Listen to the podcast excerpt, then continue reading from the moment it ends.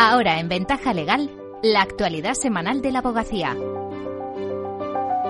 Saludos a todos. Empezamos hoy hablando con la nueva presidenta de la Unión Internacional de Abogados, que es una abogada española, se llama Urquiola de Palacio. Nos ha contado cuáles son sus prioridades al frente de la UIA.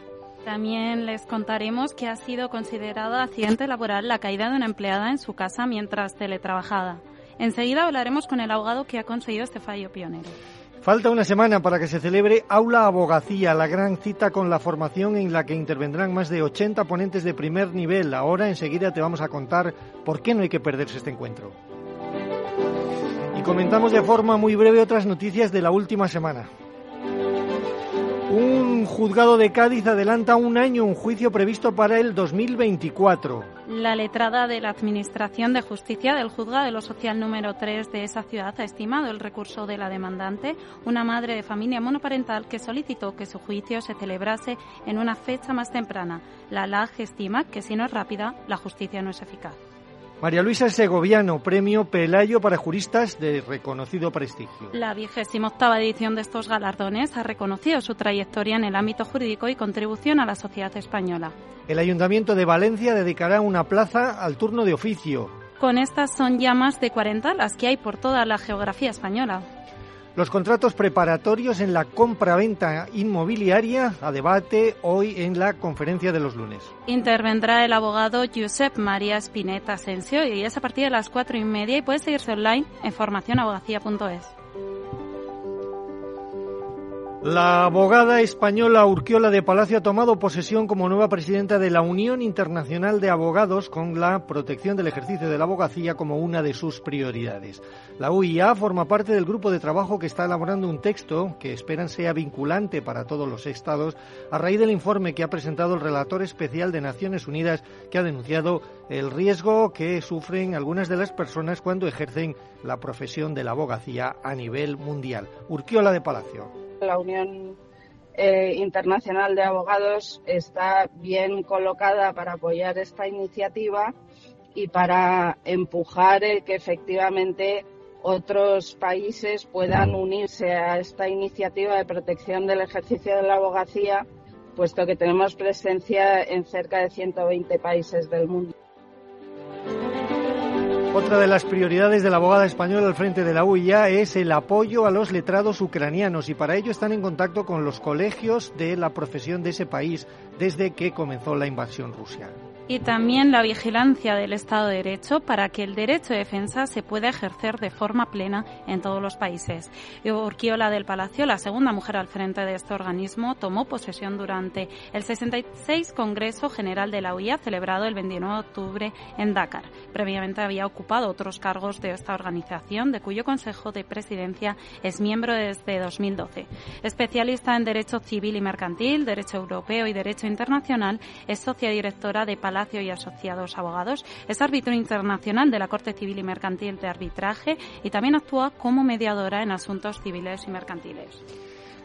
Una caída en el pasillo al salir del cuarto de baño del domicilio mientras se eh, estaba teletrabajando puede ser considerado accidente laboral. Así lo considera el juzgado de lo social número uno de Cáceres en una reciente sentencia.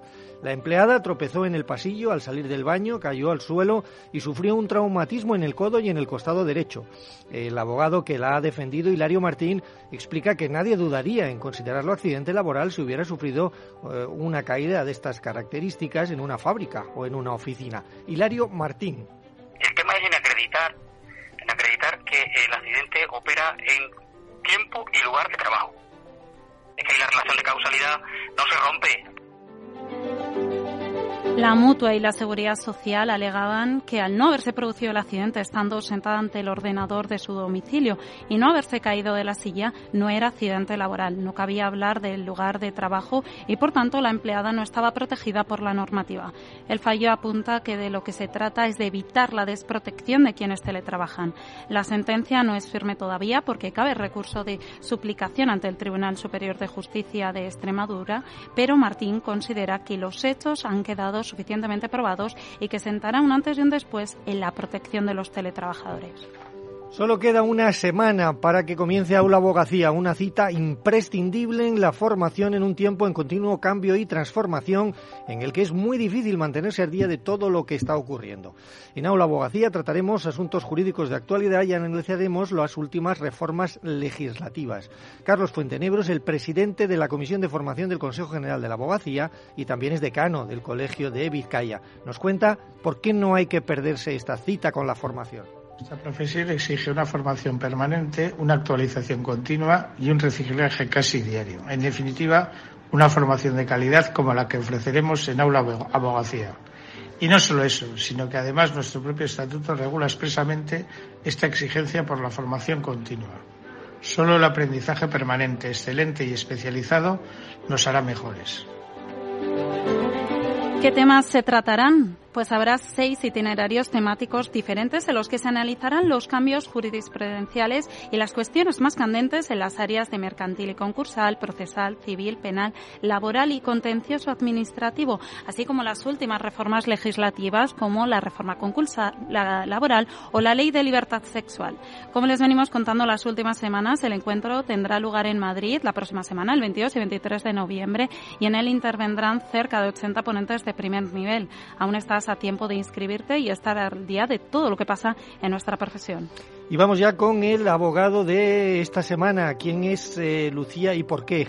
Es David Bravo, que ha conseguido la primera sentencia en España que obliga a un youtuber a leer en su canal la condena por insultar a otro de manera reiterada que esa sentencia marca un antes y un después para los canales que se llaman a sí mismos canales de salteo en YouTube y que se dedican básicamente a, analizar a otros youtubers pero utilizando el insulto como medio de comunicación y como medio para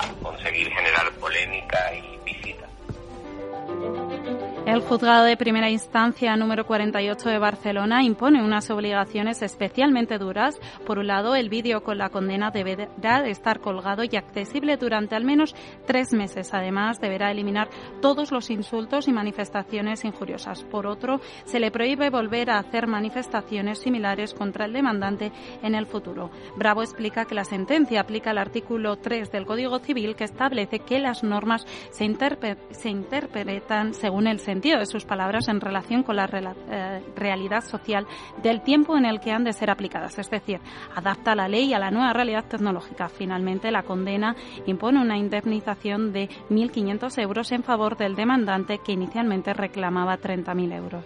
Pues enhorabuena al abogado y por supuesto también a su cliente, al demandante, por esta sentencia que, como decimos, marca un antes y un después. Con esto terminamos. Hasta la semana que viene a todos. Muchas gracias, Luis. Bueno, me, he quedado ojiplática. Madre mía, qué talento tienen los abogados. Eso ¿eh? te iba a decir. Sentencias pioneras, reconocimiento del teletrabajo, ¿no, Arcadio? Formándose continuamente, que aquí no puedes bajar la guardia. ¿eh? O sea que, ya ves, y sobre todo defendiendo a los ciudadanos, que es lo que nos interesa.